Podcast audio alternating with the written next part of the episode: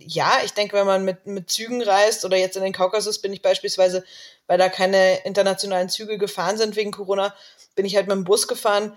Und diese Art des Slow Travel hat für mich noch eine ganz andere Qualität als nur, dass es klimafreundlich ist.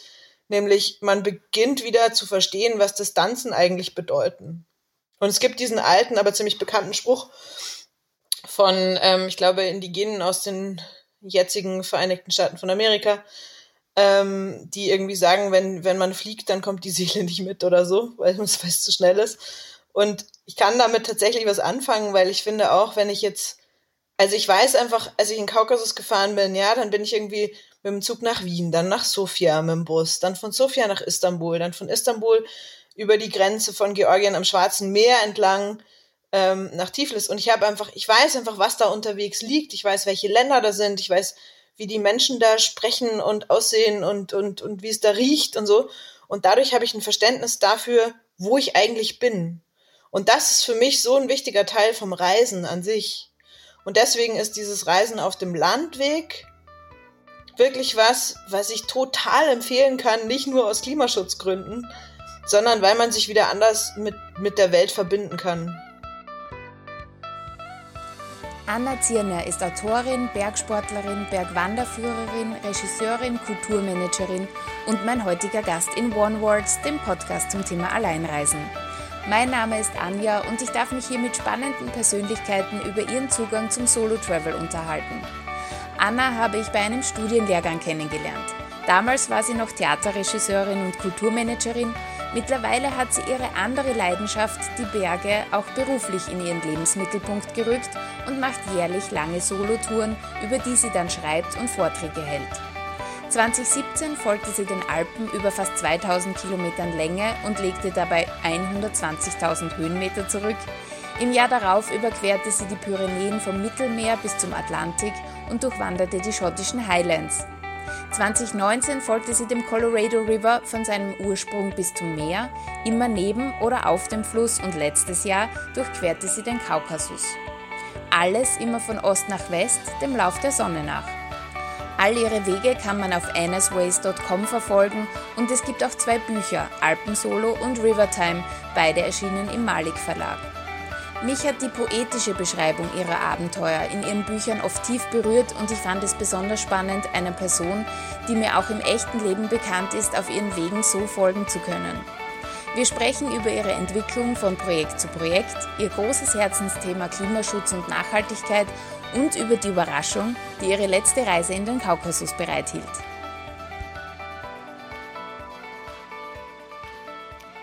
Ich starte eigentlich immer gleich ganz direkt los. Bei uns geht es ja ums Alleinereisen. Was bedeutet Reisen für dich?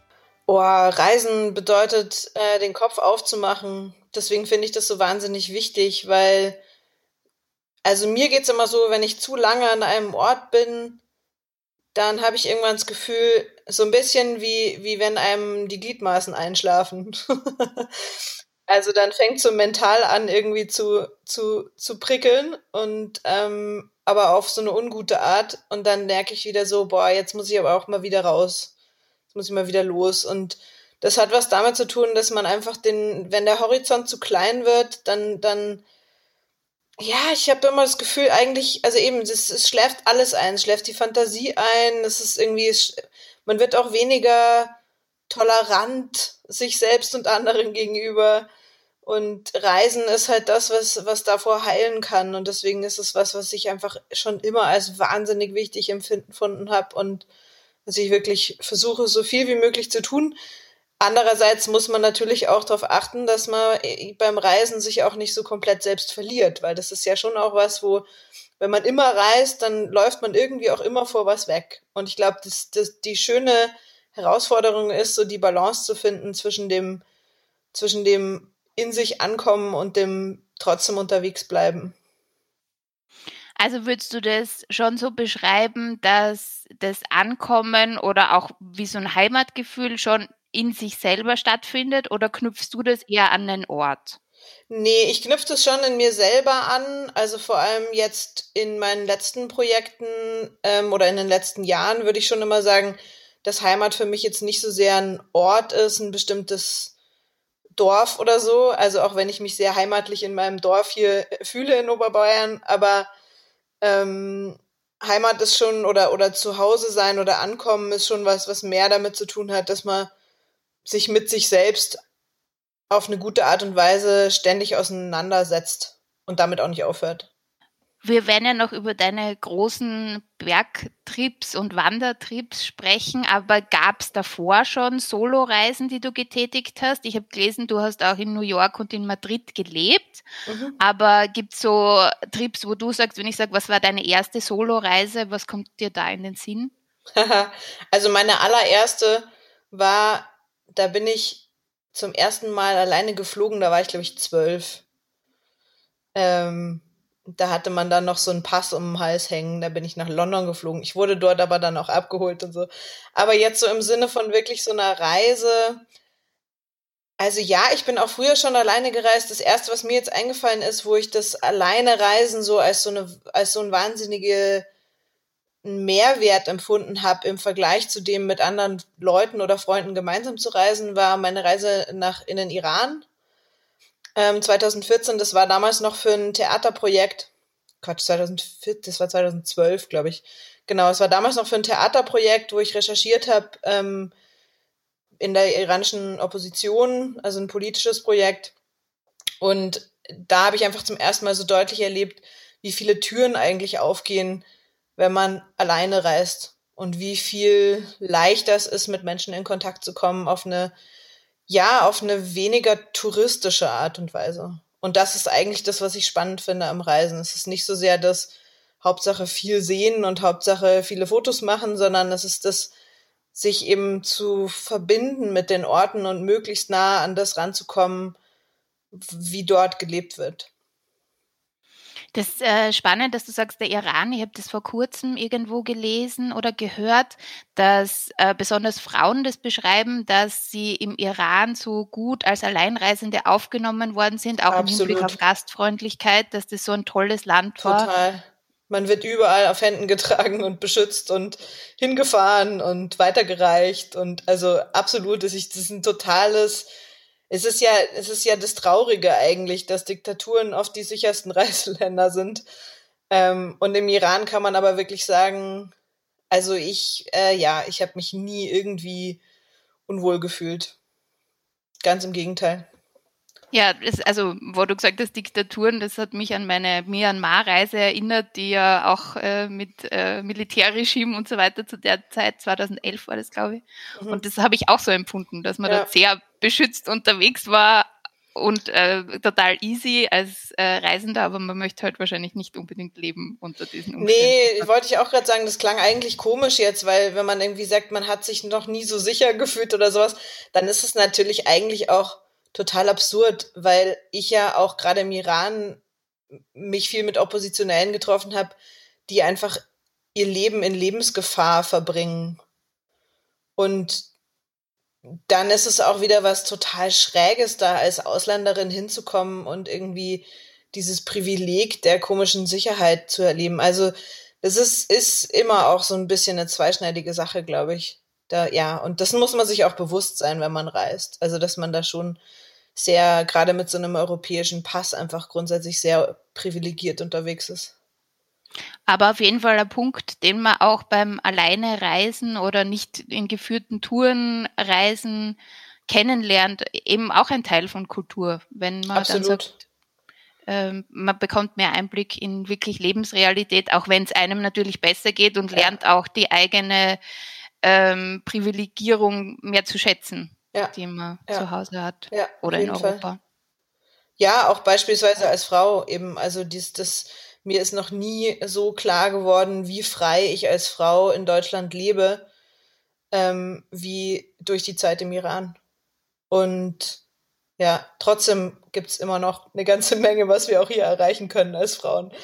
Aber ja. Ja, das stimmt. Ähm, wie wir uns kennengelernt haben, äh, 2017, da warst du ja kurz vor deiner Tour durch die Alpen, wo mhm. du auch ein Buch drüber geschrieben hast, in Alpen Solo. Äh, ich habe das total spannend gefunden, weil, weil ich so von der Ferne auch ein bisschen die Persönlichkeitsentwicklung miterleben konnte, ein Vorher, Nachher. Oh ja, das war, glaube ich, recht drastisch. Das kann ich mir vorstellen, dass man das von außen deutlich gesehen hat.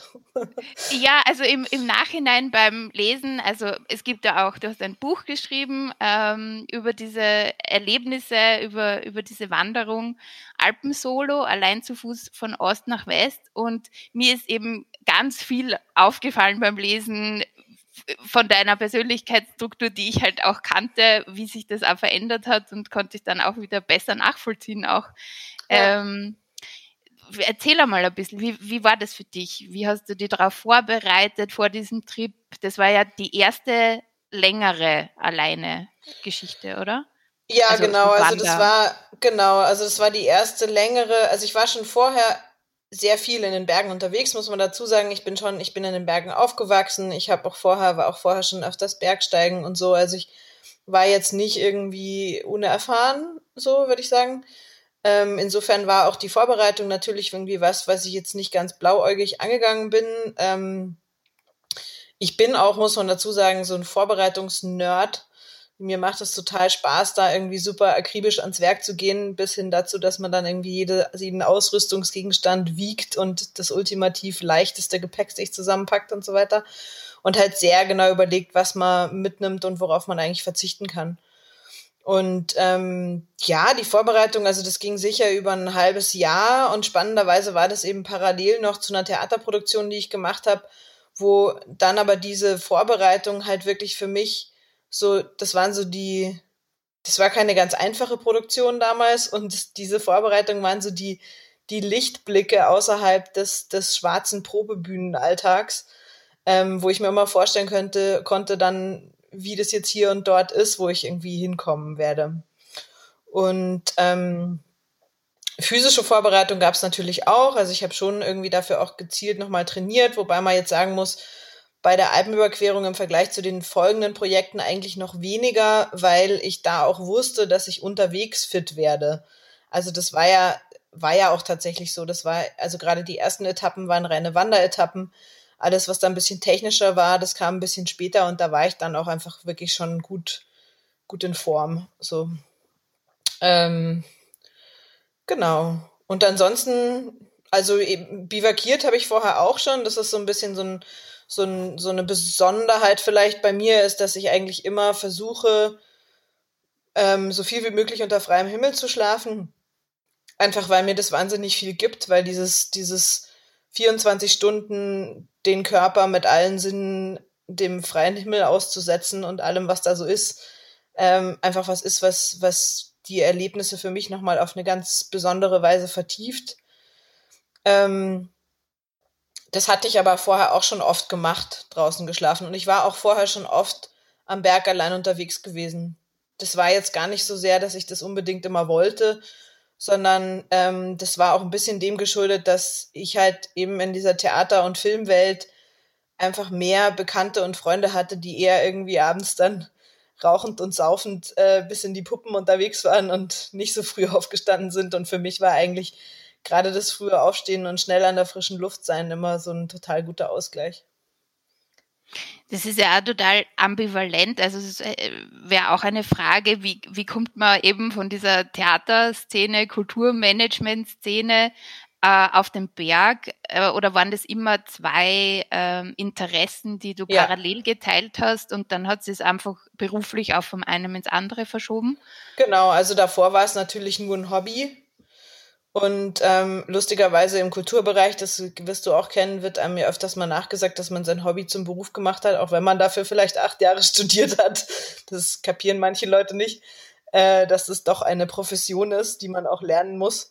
Ähm, bei mir war es dann aber tatsächlich so, dass ich dann wirklich mein Hobby zum Beruf gemacht habe, auf eine Art. Also, dass ja wirklich dann die Berge so, dass mir eigentlich mehr so passiert, in den Mittelpunkt gerückt sind und das Theater immer mehr in den Hintergrund geraten ist und es hat sich aber auch immer total richtig angefühlt und es war nie, also ich muss echt ehrlich sagen, dass mir das alles, dieser ganze Kulturwahnsinn, dieser schlecht bezahlte Kulturwahnsinn überhaupt nicht fehlt. Ganz im Gegenteil, ich bin eigentlich sehr glücklich und verdiene absurderweise in diesem Beruf, der quasi eigentlich ja aus meinem Hobby entspringt, jetzt mehr als vorher. Also das ist so ein Bild dafür, dass es, dass es ähm, ja manchmal schon irgendwie schräg ist, wie sich das Leben so entwickelt. Ja. Auf jeden Fall. Also ich habe ähm, gerade beim Lesen von Alpen Solo auch so das Gefühl gehabt, dass du dich da wahnsinnig viel mit deiner eigenen Persönlichkeitsentwicklung beschäftigt hast. Auch äh, von der Vorbereitung her, du hast ja so äh, den Etappen auch ähm, ähm, Themen, Themen ja. zugeordnet, also Rhythmus und äh, Atmen und, und so weiter. Also ich, ja. man hat so das Gefühl gehabt, du bist vorher schon so mit diesem Projektpaket, das man vielleicht aus dem Managementbereich erkennt, so Häkchen, Häkchen, Häkchen los mhm. und, und so am Ende sollte dann das stehen. Ähm, weiß nicht, ob ja. du am Anfang schon gedacht hast, dass du ein Buch drüber schreibst. Nee, gar nicht, überhaupt nicht. Also das war tatsächlich, also für mich war das gar nicht so sehr Management, obwohl das damit vielleicht auch was zu tun hat, sondern es war eher wie so eine Dramaturgie. Also die Dramaturgie durch eine, eine so eine Tour. Ähm, und das mit den Themen hatte, das stand auch wirklich schon lange vor dem Buch. Also das Buch kam erst viel später.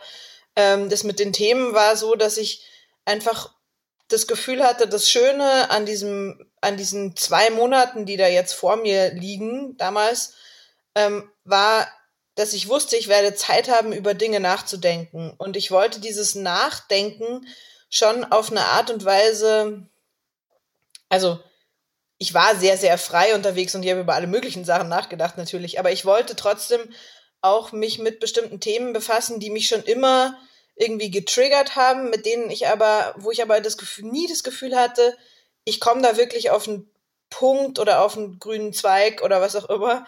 Ähm, und ich wollte mal wirklich Zeit haben, mich damit auseinanderzusetzen mental. Und das war dann, glaube ich, einfach so ein, ja, das war dann so eine, so ein so eine Motivation dafür, eben diese Themen zu wählen. Also eben beispielsweise auch sowas wie Bescheidenheit, wo ich irgendwie einfach gemerkt habe, ich wäre gerne ein bescheidener Mensch, ich bin es aber nicht. Warum eigentlich nicht? Und was bedeutet Bescheidenheit überhaupt?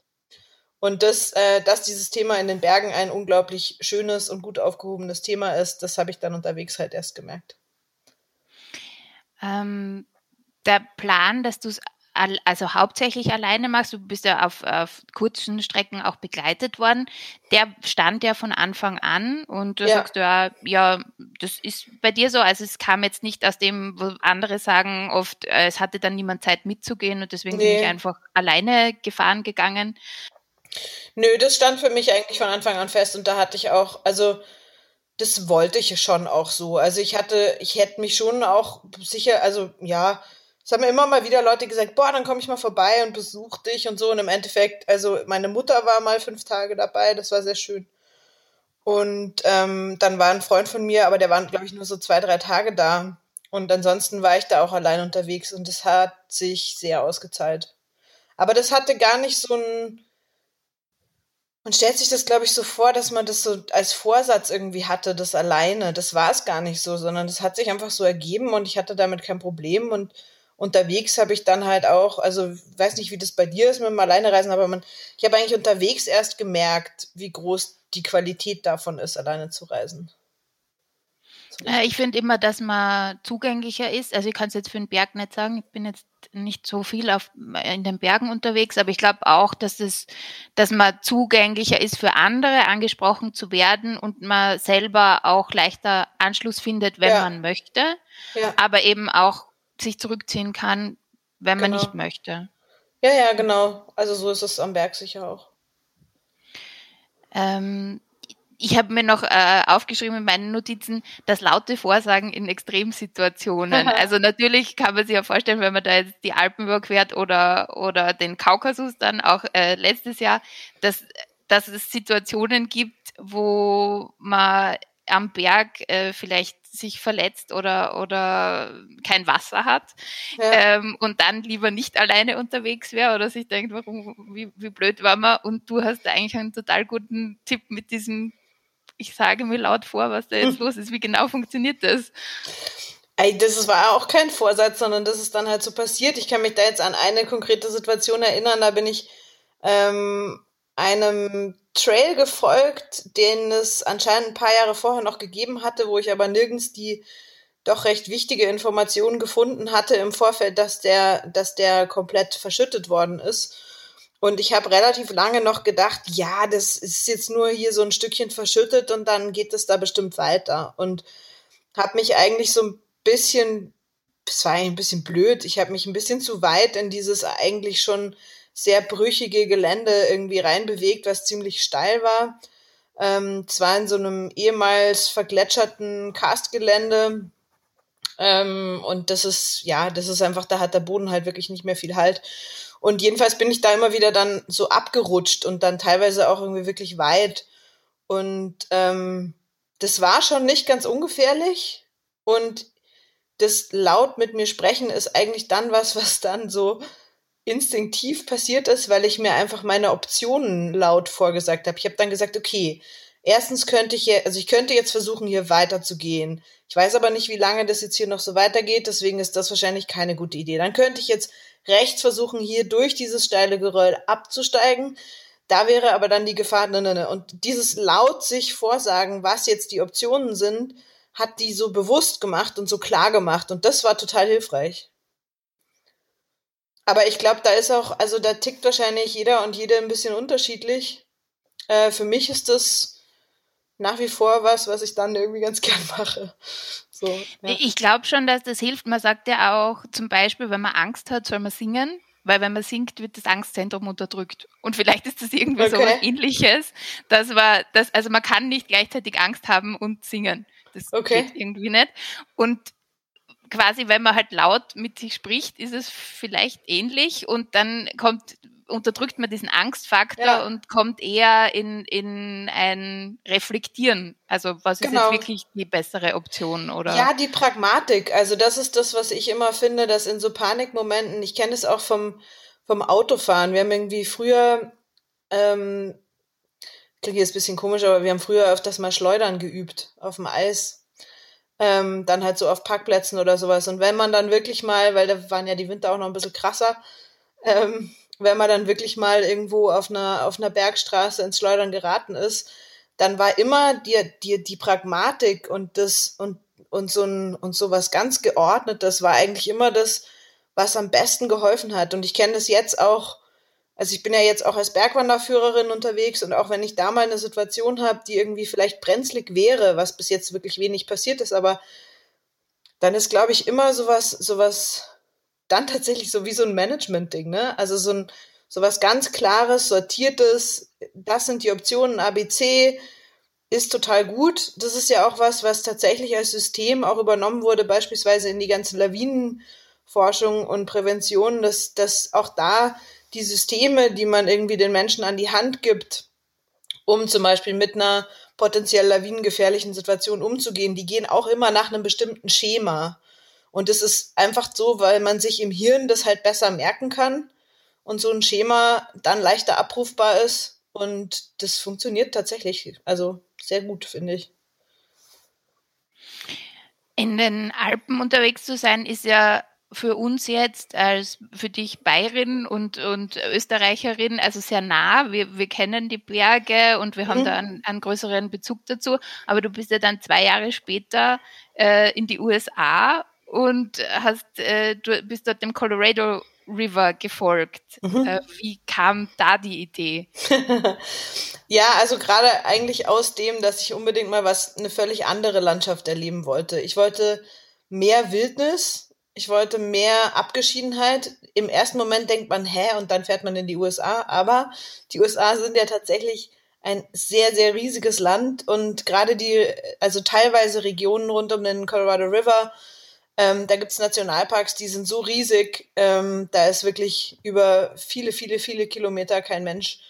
Und da kann man schon noch sehr viel auch Ursprünglichkeit erleben auf eine extrem beeindruckende Art und Weise. Und ich kannte halt so ja, wie das halt so ist.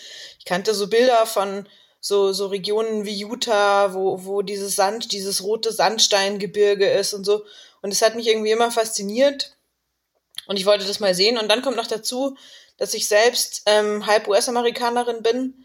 Ähm, das heißt, und es war noch die Zeit von Trump und ich wollte mal wissen, gerade jetzt natürlich im, im Westen der USA, also in den, was ja recht konservativ ist, überwiegend, wie das eigentlich da überhaupt ist jetzt unter Trump. Weil wir haben halt hier so unseren europäischen Anti-Eindruck gehabt und ich wollte aber wissen, wie es den Menschen dort selber geht damit und wie die das eigentlich, naja, wenn man es jetzt mal so deutlich sagt, wie die das eigentlich vor sich selber vertreten, so könnte man sagen. Aber ich wollte es tatsächlich auch einfach verstehen. Und diese Kombination von irgendwie so einem großen Reiz oder einer großen Sehnsucht nach so einer Landschaft und, und einem Interesse an den Gedanken der Menschen dort, das hat dann so dieses Projekt ausgemacht. Dass es dann der Fluss geworden ist, ähm, steht nochmal auf einem ganz anderen Blatt. Ähm, ja, war einfach, hat sich so ergeben, würde ich mal sagen. Und äh, war auch spannend, weil ich vorher wirklich noch nie eigentlich in einem Kajak saß und dann auf einmal ein paar Wochen später irgendwie durch den Grand Canyon gespült wurde. Also, wie ich das gelesen habe, und mir gedacht so, wie, du bist vorher noch, du hast es nicht geübt, du setzt dich da einfach so, du schreibst aber in die Nussschale ein Packraft mhm. und, und, und lass dich da mal so einen Fluss runter schwemmen. Das, also, das wollte ich eh nochmal nachfragen. Also, du hast in Österreich gar nie äh, Rafting oder sonst irgendwas in der Art? Nee, also ganz so naiv, äh, also ich, das klingt immer ganz schön, ich sage das ja selber auch so, ich bin da so total unbedarft rangegangen. Das stimmt einerseits, andererseits habe ich unterwegs sehr viel gelernt. Und der Colorado River ist zu 80 Prozent ein relativ sanft dahinfließender, sehr breiter Fluss, wo man jetzt durchaus nicht durch die Stromschnellen kommt. Und eine der essentiellsten Dinge, glaube ich, im Kajakfahren ähm, oder, oder überhaupt am, am Fluss fahren, ist, dass man lernt, die Oberfläche vom Fluss zu lesen. Und dafür hatte ich wahnsinnig viel Zeit. Und das hat extrem viel geholfen für später, für die Passagen dann, wo ich dann auch durch Wildwasser gefahren bin. Und ich hatte in den Passagen, wo ich durch Wildwasser gefahren bin, auch fantastische Coaches an meiner Seite, weil im Grand Canyon selber war ich nicht allein unterwegs, das geht gar nicht. Also es wäre logistisch extrem kompliziert gewesen. Und tatsächlich auch lebensmüde und lebensmüde bin ich ja nicht. Also ähm, ja, kam und ich habe schon dann auch vor Ort ähm, nochmal so einen Wildwasser-Rettungskurs gemacht, wobei da ging es mehr dann darum, andere Leute retten zu können als mich selber, ähm, weil ich im Grand Canyon eben gearbeitet habe bei einem kommerziellen Trip durch den Grand Canyon.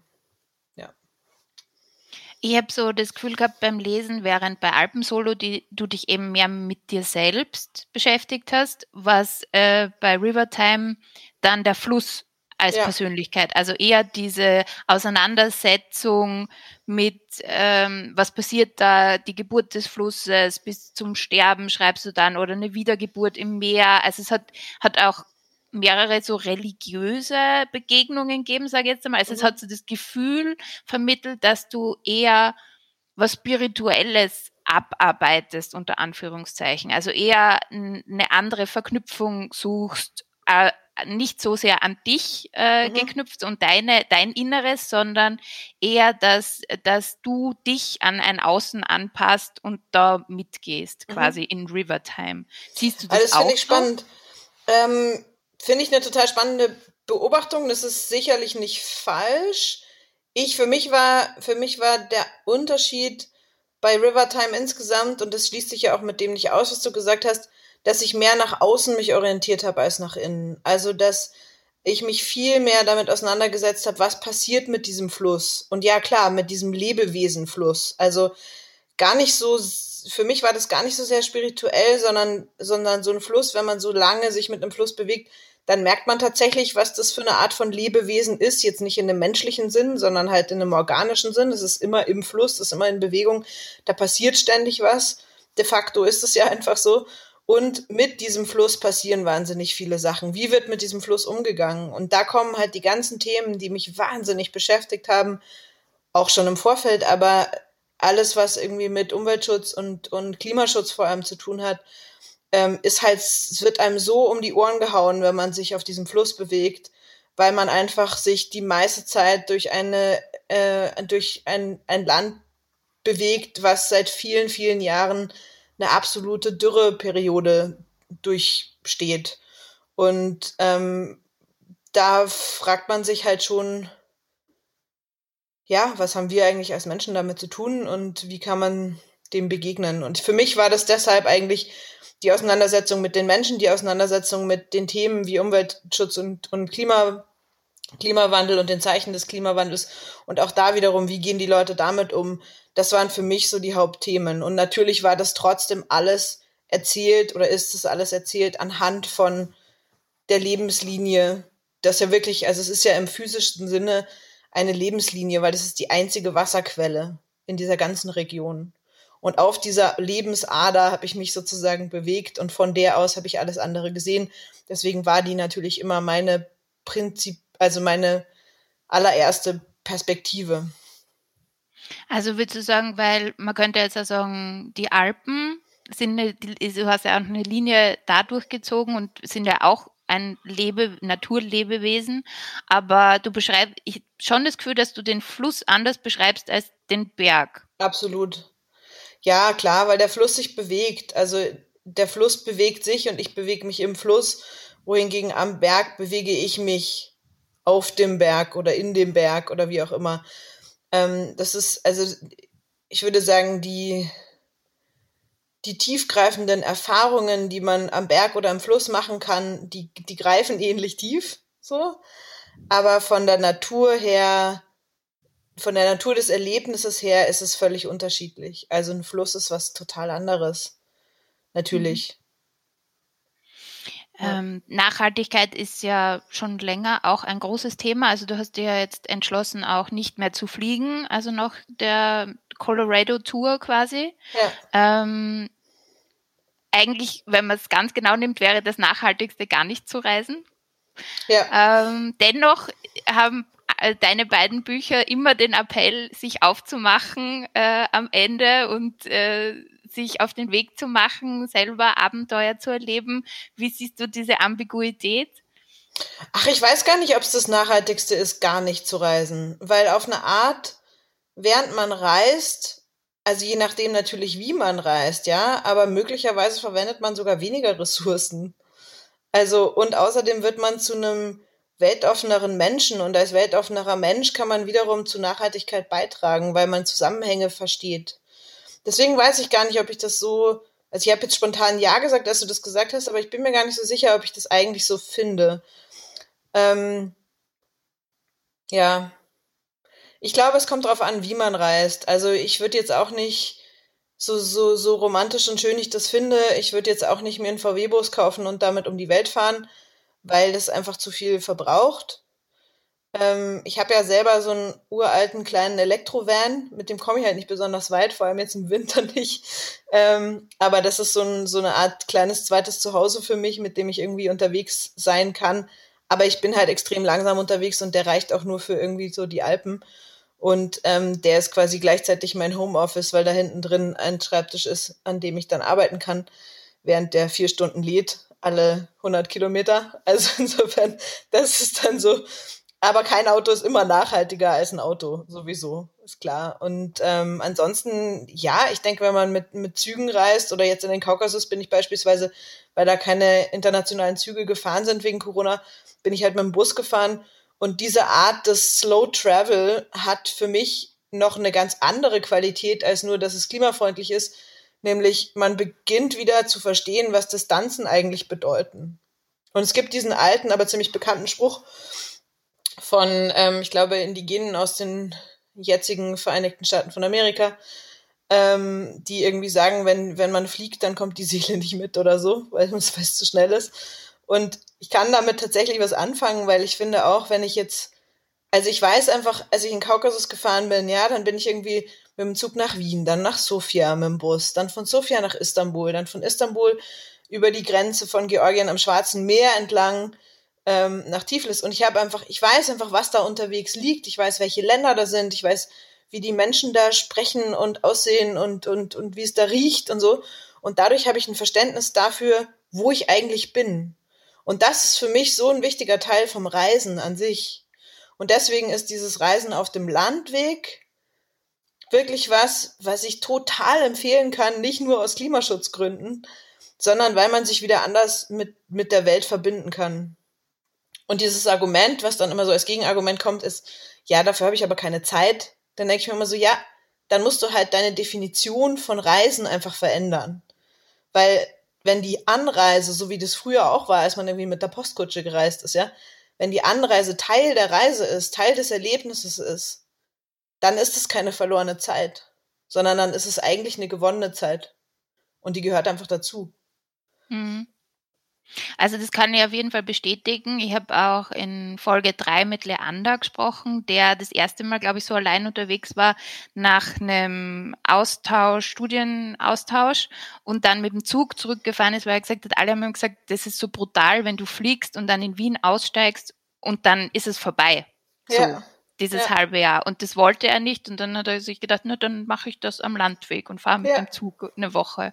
Ja. Und das war für ihn also der Einstieg. Also er, macht, er sagt immer, er sucht den unmöglichsten Weg von A nach B.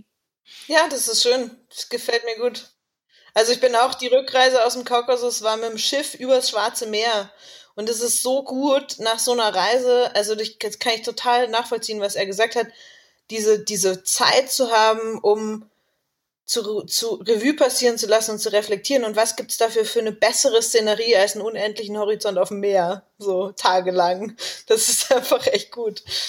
Ja. Also du, du schreibst ja auch jetzt gerade am Buch äh, mhm. über den Kaukasus. Erzähl mal ein bisschen was, was kannst du denn schon verraten? Naja, also ich meine, es gibt halt einfach so ein paar Faktoren, die diese Reise komplett durcheinander gewirbelt haben, ähm, was auch relativ spät erst klar wurde. Also erstens mal hat sich die Reise überhaupt total verändert über die Zeit seit der ersten Idee. Die erste Idee war nämlich noch vor Corona. Dann kam Corona, dadurch musste ich irgendwie die Reise erstmal schon mal um ein Jahr verschieben. Dann wurde irgendwie klar, dass, dass die Route, so wie ich sie ursprünglich geplant hatte, mit Russland nicht machbar ist. Ähm, dann aus teils Sicherheitsgründen und allen möglichen anderen logistischen Gründen ähm, mit meinen meinem Anspruch auch des Alleinereisens, also jetzt nicht irgendwie ständig so ein, so Jeep-Track irgendwo dabei zu haben, die mich ver verpflegen oder was, sondern ich wollte das ja möglichst auch autonom machen. Ähm, dann kam die Absage von Aserbaidschan, was ungefähr ein Drittel der Route ausgemacht hat, weil ich wollte eigentlich in Baku am Kaspischen Meer starten und bis nach Sochi in Russland am Schwarzen Meer gehen. Ähm, die Absage von Aserbaidschan kam etwa drei Wochen vor der geplanten, vor dem geplanten Start. Aserbaidschan auch wiederum eine Diktatur, deswegen war für mich klar, da mache ich keine Marketingpartnerschaft oder irgendwie sowas. So, das war erstmal schon mal alles und dann habe ich einen positiven Schwangerschaftstest gemacht. Wahnsinn. und das war auch völlig unerwartet und ähm, so, ja, hat halt alles komplett nochmal durcheinander geschmissen und dann ging es natürlich hin und her zwischen oh Gott, was passiert mit meiner Reise? Geht das überhaupt? Und ähm, wahnsinnige Freude. Also ich habe mich total gefreut darüber, auch wenn es wirklich völlig überraschend war. Und gleichzeitig aber war ich auch total verunsichert, weil so ein Zustand ist ja auch, das schmeißt ja nicht nur hormonell alles über den Haufen, sondern auch die ganze wie, was heißt denn das jetzt für mein Leben? Ich diese, was, wer bin ich denn jetzt? Diese, diese Frau, die sonst irgendwie solo in den Bergen unterwegs ist, wie soll denn das gehen weiter? Was, was bedeutet das für meinen Beruf und so weiter? Diese ganzen Gedanken, das war ja wirklich eine absolute Achterbahnfahrt. Da kam mir dann wiederum die Visumsabsage von Aserbaidschan sehr gelegen, weil dadurch hatte ich einfach ein bisschen mehr Zeit. Also ich wusste, ich kann irgendwie meinen Aufbruch ein bisschen verschieben.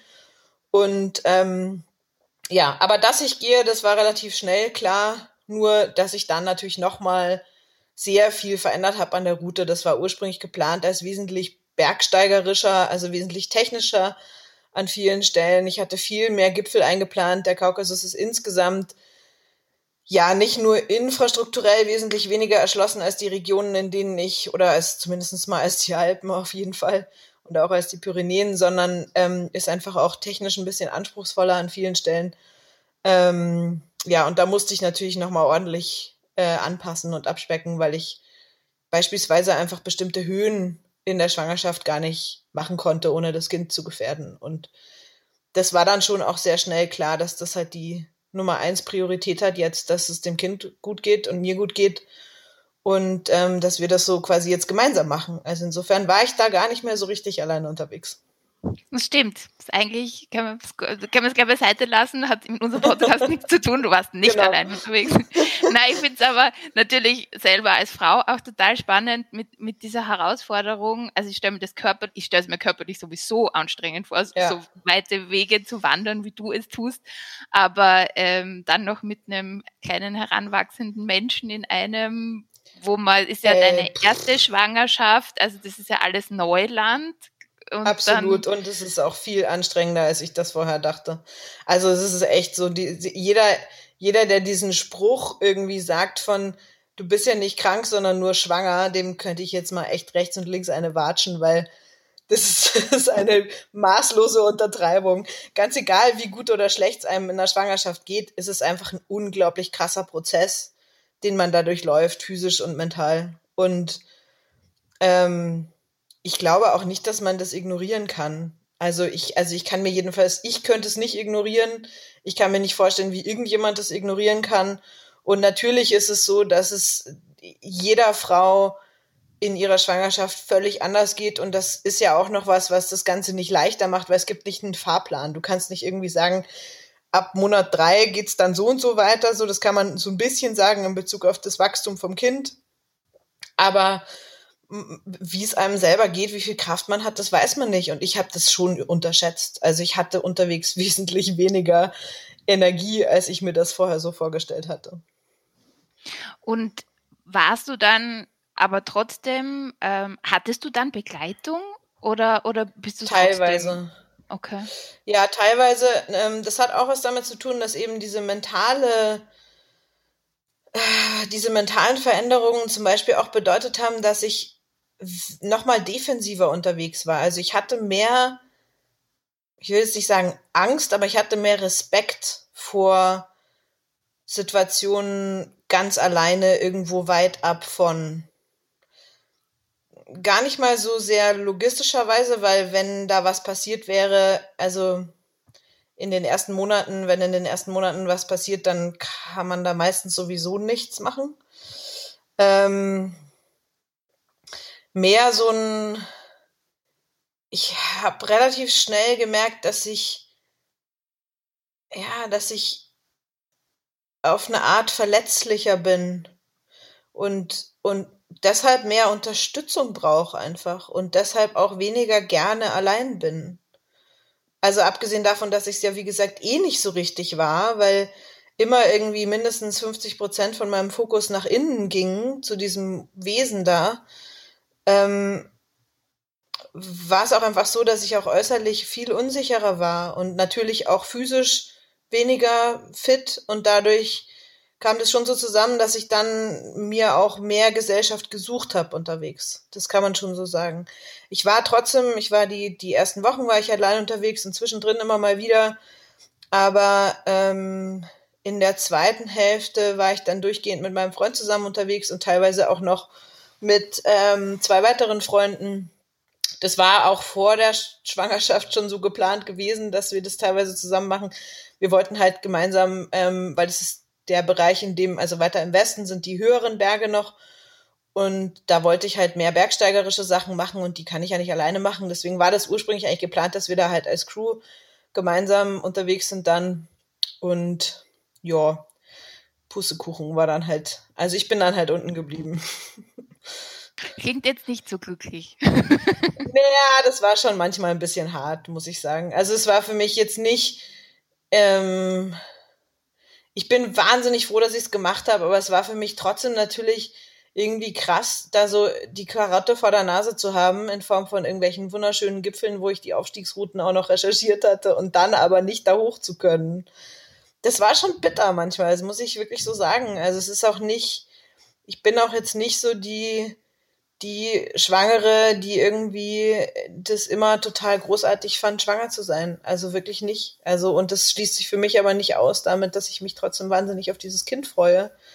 Ähm, aber ja, ich finde schwanger sein, also jetzt in den letzten, ich würde mal so sagen, seit dem achten Monat finde ich es irgendwie ganz cool, aber davor fand ich es eigentlich die meiste Zeit ziemlich unangenehm.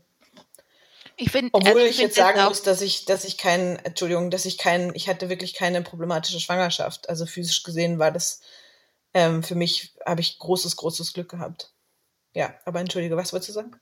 Ich wollte nur sagen, dass ich sehr positiv finde, dass du das auch so aussprichst und auch ausgesprochen hast. Ich glaube, du hast da auch ein Video online gestellt mhm. während, während der Reise, wo du das auch formuliert hast. Und ich glaube, so geht es allen Frauen, weil, sagen wir uns ehrlich, neun bis zehn Monate lang ist man nicht immer gut aufgelegt und man findet es nicht immer super. Und das ja das ist einfach ja, so, wie es ist. Es wird halt nur gerne verschwiegen. So. Es wird gerne verschwiegen und es wird gerne irgendwie gesellschaftlich auch so gezeigt, wie man sein sollte vielleicht als Schwangere und das finde ich echt total daneben. Und ich finde es aber selber auch ähm, bezeichnend und für mich war mir das auch sehr gut getan, dass ich wirklich irgendwie, ich würde mal sagen, 90 Prozent von dem Feedback von anderen Frauen, die schon mal schwanger waren, war, oh krass, endlich sagt es mal jemand, mir ging es genauso. Und dann denke ich mir so, wo ist denn da das gesellschaftliche Problem, dass wir irgendwie trotzdem ähm, überall so, also dass Schwangere trotzdem überall so vermarktet werden, als irgendwie sich glücklich über ihre Bäuchlein streicheln. So, das ist auch, das passiert ja auch. Und es gibt auch Frauen, die wahnsinnig gerne schwanger sind. Natürlich ist ja auch schön. Aber es ist halt, ähm, also so meiner persönlichen Statistik nach ist es nicht die Mehrzahl. ja, das glaube ich auf jeden Fall. Und bei dir in der Situation ja auch nochmal, dass du dir ja noch schwieriger an jemanden anlehnen konntest, weil ich meine, wie viele Bergsteigerinnen gibt es, die jetzt da auf, ich weiß nicht, 3000 Meter unterwegs sind und neue schwanger sind. Also da gibt es ja jetzt nicht einmal so viel nee. Literatur oder sonst was, wo du sagst, okay, mit, mit mich zwickt es jetzt hier oder mein Sauerstoffwert ist jetzt so, ist das jetzt gut, ist das jetzt schlecht, keine Ahnung, ist das normal? Ähm, ja, das, das war auch eine große Herausforderung in der Vorbereitung, dass man halt, also ich habe wirklich viel mit Höhenmedizinerinnen gesprochen und alles gelesen, auch an medizinischen Papers, was ich dazu irgendwie finden konnte, glaube ich. Also ich habe da wirklich intensivst versucht, mich vorzubereiten und es gibt einfach nichts. Also oder wahnsinnig wenig dazu. Und das, was dann wiederum aber eigentlich ganz schön war an der Situation, war, dass ich so auf mich selber halt zurückgeworfen war und ich halt wusste, okay, ich muss jetzt nach bestem Wissen und Gewissen auf mein Inneres hören. Und das ist eh das Beste, sowieso immer. Und es ist in der Schwangerschaft auch nicht anders. Weil auch da ist es ja so individuell, wie man reagiert. Und auch da ist es also kann man halt nicht sagen, ab 3000 Metern ist es so und so oder ab 2500 Metern, sondern es ist individuell, es ist eine körperliche Sache und man muss darauf in dem Moment eingehen. Wenn man jetzt irgendwie sich da an irgendeine Norm hält, dann übergeht man möglicherweise auch Grenzen, die gefährlich sind. Und andersrum. Also, ja. Und es war insofern dann wiederum ganz gut. Außerdem konnte ich äh, unterwegs äh, meine Werte notieren und würde mich jetzt irgendwann freuen, wenn irgendwelche Höhenmediziner sich dann mal dafür interessieren und sagen, hier, wir haben eine erste Person für eine Studie von den mittleren Höhen. Also, weil ich bin keine Sherpa-Frau und ich bin aber auch keine ganz Otto-Normalverbraucherin, sondern sowas dazwischen. Also ich entspreche den Frauen, die halt irgendwie recht viel am Berg aktiv sind, aber jetzt auch nicht die extremen Höhenbergsteigerinnen sind, so. Ja. Hast du im Kaukasus auch bivakiert? Ja, ähm, nicht so viel wie sonst, ähm, weil, ah, das hatte mehrere Gründe. Also Wetter ist echt heftig zum Teil gewesen. Und dann ist es halt auch einfach wirklich so, dass im Kaukasus das, was total dazugehört und was für mich auch so ein bisschen die alpinistischen Herausforderungen ersetzt hat, ist das Kennenlernen der Menschen und der Kultur vor Ort. Und dafür ist einfach die beste Möglichkeit, diese kleinen privaten Guesthouses zu besuchen und da möglichst sich mit Händen und Füßen irgendwie mit den Leuten zu unterhalten. Oder gedolmetscht durch die zwölfjährigen Kinder, die alle fließend Englisch können, gefühlt. Ähm, also das äh, war einfach ein wahnsinniger Mehrwert unterwegs dann für mich, diese Begegnungen machen zu können dort in so Bergdörfern.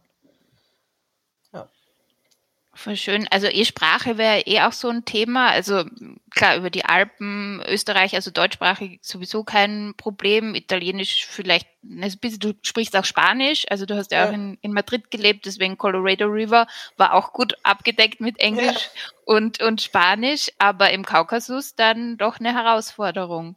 Ja, auf jeden Fall. Also es ist sehr, sehr nützlich, wenn man ein bisschen Russisch kann oder Georgisch. Georgisch ist noch Also ja, es können vielleicht noch eher Leute Russisch. Die alten Menschen in Georgien können halt Russisch, weil es ja Teil der Sowjetunion war damals. Die Jüngeren können eigentlich viele Englisch, aber in den Bergdörfern natürlich insgesamt auch weniger. Also es ist schon, ja, aber viele haben große Lust und Freude daran, sich mit Händen und Füßen zu unterhalten oder mit einem Zeichenblock oder wie auch immer. Und das ist, äh, da kommt man dann manchmal weiter, als man denkt. Aber ja, schon eine Herausforderung. Ich habe mal äh, mit einem Sprachprofessor gesprochen, der nur in Länder gereist ist, wo er vorher die Sprache gelernt hat. Also uh. zu dem Zeitpunkt, wo ich ihn getroffen habe, konnte er zwölf Sprachen sprechen. Unter oh, anderem auch cool. Ungarisch, was irgendwie so wow war. Und der hat halt gemeint, ja, äh, man versteht ein Land halt erst, wenn man die Sprache spricht, was ich auch nachvollziehen ja. kann, weil, keine Ahnung, äh, Türkisch hat ein eigenes Wort für das Mondlicht, das sich auf dem Wasser spiegelt. Oh, so. Und wir, ja. es ist ja total poetisch. Und ähm, aber das, das bezeichnet ja auch, äh, was wichtig ist in, in einer Kultur, äh, wenn man weiß, welche Wörter die für ja. bestimmte Dinge haben. Also es ist halt einfach wichtig, Total. dass wir ein Wort dafür haben. Und deswegen finde ich es auch immer interessant, diese Frage danach, wie wichtig Sprache auf Reisen ist. Natürlich ein Türöffner, aber Absolut. schon auch fürs ja. Kulturverständnis wichtig. Absolut. Und es ist ja auch, also ja, muss man sich nichts vormachen. Es wäre natürlich viel, viel cooler gewesen, wenn ich ein bisschen mehr Georgisch gekonnt hätte. Ich habe natürlich trotzdem ein bisschen was von der Sprache mitbekommen einfach. Ähm, ich habe mit einem sehr, sehr lieben Georgier, der jetzt ein guter Freund von mir ist, äh, viel zusammengearbeitet. Der kann fließend Deutsch und ähm, hat dort sehr viel für mich gedolmetscht. Und eine der ersten, eins der ersten Wörter, das ist mir jetzt gerade eingefallen wegen der Poesie aus dem türkischen Begriff, den du genannt hast, was er mir erklärt hat, ist das, ist das Wort für schwanger auf Georgisch und zwar heißt es Orsuli. Und Orsuli bedeutet, wenn man es wörtlich übersetzt, zweiselig. Mhm. Fand ich auch sehr schön. Und ähm, ja. insgesamt ist, ist Georgisch auch eine sehr poetische Sprache und es ist auch spannend gewesen für mich, weil es ist dann doch an vielen Stellen auch so sind Begriffe entlehnt aus dem Farsi, was ich aus dem Iran kannte und so. Und man, man bewegt sich halt sprachlich da wirklich in so einem, äh, ja, georgisches, wie an, an vielen Stellen klingt es wie eine Mischung. Und trotzdem ist es was sehr, sehr eigenes. Hat ja auch eine eigene Schriftsprache. So. Mhm. Würdest du, ähm, wenn das Baby jetzt da ist und wenn es groß genug ist, würdest du in den Kaukasus zurückkehren und die Tour nochmal machen, so wie du es dir vorgestellt hast, quasi?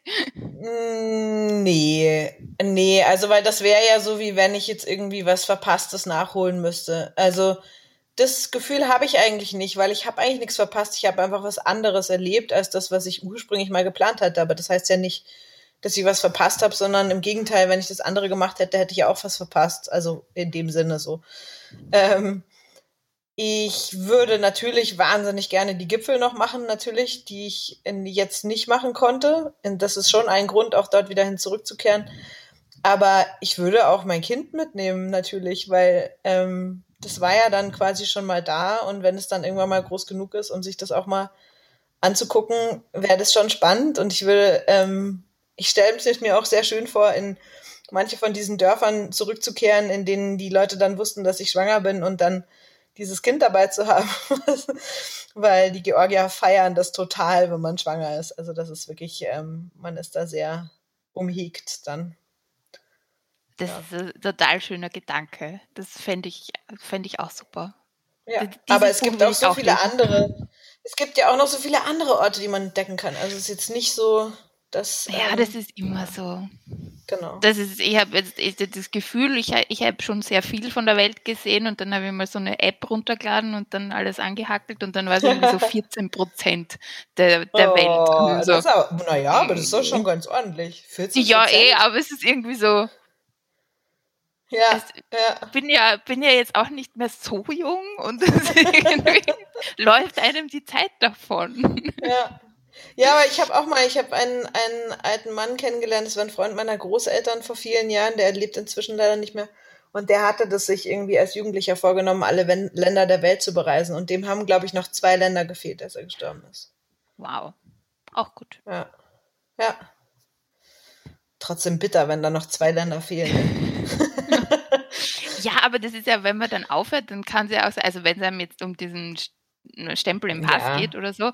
Das ändert sich ja dann in der Zeit, aber wenn du irgendwie 30, ja, 40 Jahre unterwegs bist, dann gibt es neue Länder. Genau. Also das ist genau. so, okay, fange ja, nochmal von vorne an. Ja, ja. Im, Im Vergleich, jetzt wenn du sagst Alpen, USA, Kaukasus, wie würdest du deine Entwicklung beschreiben? Ach, das finde ich eigentlich ganz schön, ähm, weil ich das Gefühl habe, dass der Kaukasus, also auf eine Art bildet der Kaukasus einen Abschluss für mich, weil es ja also jetzt tatsächlich auch in meinem Leben auf eine Art auch einen Abschluss von einer bestimmten Phase bezeichnet. Und gleichzeitig ist es aber auch wie so der, wie so der, der Zielpunkt gewesen von der Entwicklung, weil wenn man das sich so anguckt, dass irgendwie in den Alpen, also bei der Alpendurchquerung habe ich mich mit meinem Inneren beschäftigt und ich war in einer Region unterwegs, die mir recht vertraut ist, die infrastrukturell strukturell recht weit entwickelt ist.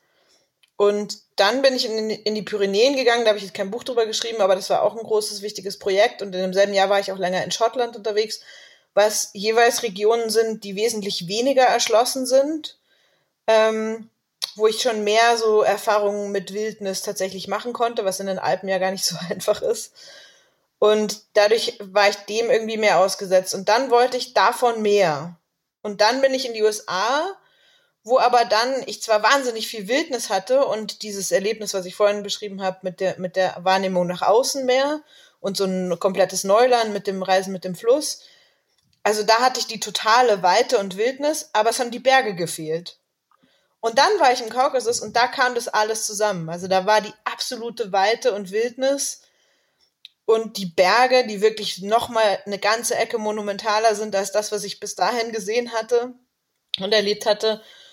Und dann halt auch noch diese, diese Kombination aus einerseits einer total starken Wahrnehmung von außen durch die Konfrontationen und die Begegnungen mit der Kultur und den Menschen dort und aber gleichzeitig dieser ständigen Beschäftigung mit dem Innen durch das wachsende Kind und meine Auseinandersetzung damit, was dieses ganze, diese ganzen Veränderungen jetzt für mein weiteres Leben bedeuten. Deswegen ist es für mich eigentlich so, ja, das auf eine Art schließt sich damit auch ein Kreis, ohne dass sich etwas abschließt. Sondern es, es macht irgendwie Sinn. Es macht Sinn, dass es so war, wie es war bis jetzt. Und ich bin total gespannt, wie es jetzt weitergeht.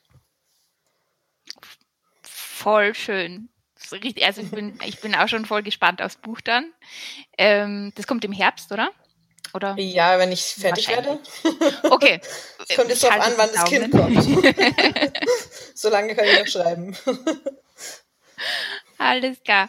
Ähm, warum ich den Podcast mache, ist, weil mir äh, so viele Menschen begegnen, die dann sagen, ich würde ja gerne mehr reisen, aber ich habe niemanden, der mitfährt. Ähm, was würdest du so jemandem antworten? Ah, du hast immer jemanden, der mitfährt. Also man hat erstens mal, da braucht man vielleicht eine Weile, aber man hat mit sich selber eine ganze Menge zu tun, wenn man es mal zulässt. Also man kann da eine ganze Menge rausfinden, da ist man einfach nicht alleine.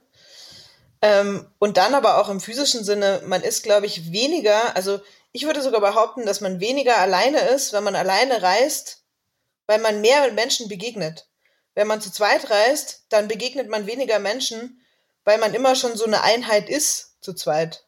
Und ähm, dadurch einfach nicht so offen, genauso wie du vorhin auch gesagt hast, man ist selber nicht so offen und man wird auch nicht so leicht aufgenommen, weil auch die anderen Leute ja die Privatsphäre von den beiden irgendwie eher so schützen, wohingegen eine Einzelperson einfach automatisch ein, ein Ansprechpunkt sein kann. Und deswegen ist man nicht viel alleine. Also, und es wird man, glaube ich, ziemlich schnell, also man muss den ersten Schritt sich trauen zu gehen. Das ist vielleicht, das ist nicht vielleicht, das ist die größte Überwindung, ist dieser erste Schritt. Aber ich glaube, dass alles, was danach folgt, ähm, also da würde ich echt meine Hand dafür ins Feuer legen, macht so viel auf und macht so wenig alleine. Also man ist einfach nicht, man kann alleine sein, wenn man möchte, aber man muss es eigentlich nie sein, wenn man alleine reist. Und das finde ich wahnsinnig schön. Ich habe am Ende immer einen kurzen Word-Rap. Mhm. Und du sagst einfach das Erste, was dir in den Sinn kommt. Okay. Berg oder Tal? Berg. Fluss, Meer oder See? Meer. Jagertee oder Kräutertee? Kräutertee. Alleinsein bedeutet für mich. Ganz viel erleben. Und einsam sein bedeutet für mich? Ganz viel spüren. Drei Dinge, die überall hin mit müssen. Uff. Drei Dinge, die überall hin mit müssen. Ähm, äh, warme Kleidung, also äh, angemessene Kleidung, genug zu essen und genug zu trinken.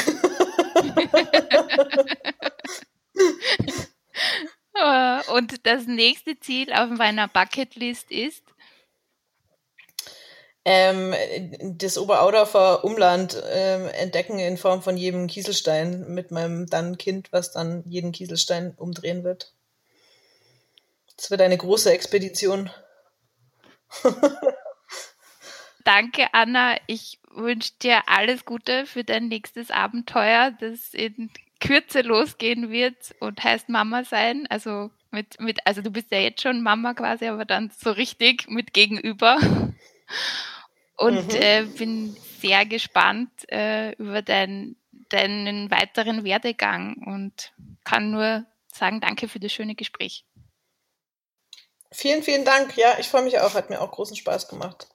Ich bin gespannt, wie, ähm, ja, wie es den anderen Leuten damit geht und ob wir vielleicht die einen oder anderen dazu motivieren können, mehr allein unterwegs zu sein, weil es lohnt sich. Ich hoffe, ihr hattet an diesem Gespräch genauso viel Freude wie ich. Ich mag Annas Klarheit und ihre Zielstrebigkeit und ich bin mir sicher, dass ihre Zukunft noch viele Abenteuer bereithält.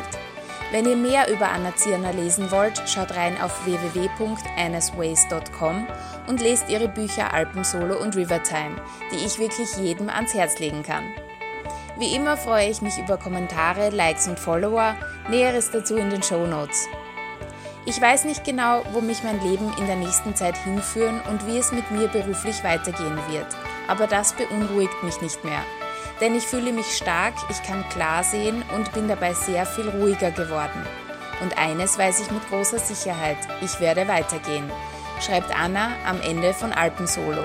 Und in Rivertime, so bleibt mir eigentlich nur zu sagen, dass ich meinen Leserinnen und Lesern wünsche, sich selbst auf kleine und große Erlebnisse einzulassen, nie damit aufzuhören, die Welt in all ihrer Vielseitigkeit zu entdecken und sie mit allen Sinnen zu erleben. Diesen Worten schließe ich mich voll inhaltlich an und vergesst nicht, hört nicht auf das, was wir sagen, geht und seht nach.